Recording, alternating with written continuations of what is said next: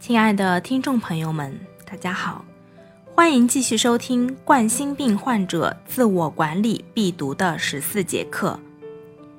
上一期节目我们讲到了冠心病常见的三大治疗方法：药物治疗、搭桥手术和冠脉介入治疗。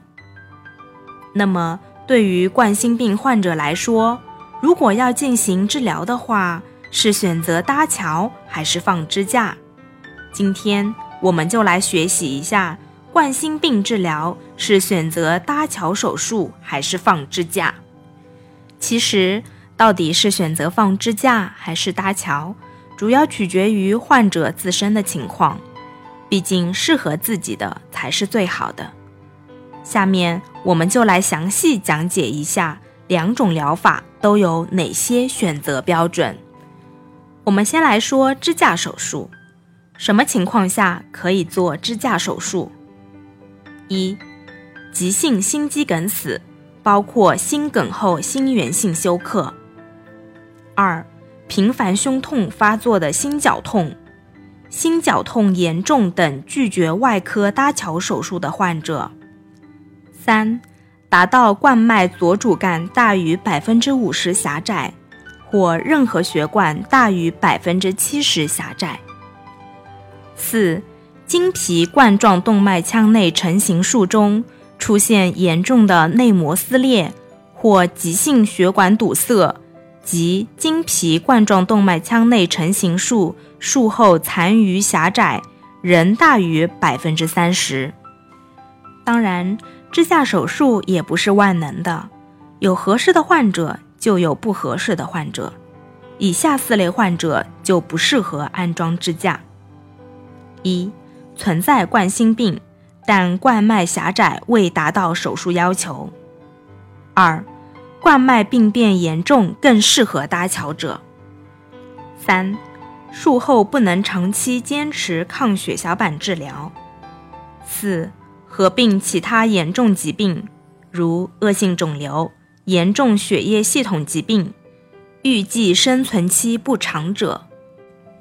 介绍完支架手术的选择标准，我们来说一说做心脏搭桥有哪些选择标准。相对于支架手术，心脏搭桥手术适合于绝大多数冠心病患者，特别是不稳定性心绞痛及经药物治疗无效的患者。具体情况如下：一、冠状动脉左主干或多支血管病变；二、冠状动脉左主干狭窄大于等于百分之五十，或主要冠状动脉狭窄达百分之七十五以上，且远端血管通畅，血管直径大于等于一点五毫米；三、内科介入治疗失败，或介入治疗术后再狭窄。四、伴有心功能不全、三支病变、心肌桥、冠状动脉起源异常等。但是支架植入只需局部麻醉，然后在大腿股动脉或者手臂桡动脉进行穿刺即可完成。而冠脉搭桥手术是场大仗，需要开胸，手术创伤大，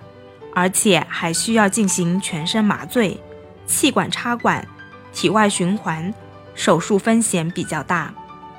相对于做支架植入的患者，做心脏搭桥手术的患者恢复周期更长。因此，近年来安装支架成为越来越多冠心病患者治疗的首选方案。同时，大家对于支架的疑问也越来越多，例如很多患者就有疑问。市场上有金属支架和药物支架，这两者有什么区别？哪种支架更好呢？下一讲我们将和大家详细解答金属支架和药物支架哪个更好，敬请期待。如果您想要了解更多关于冠心病的养护知识，欢迎微信搜索“良知关爱”，关注我们。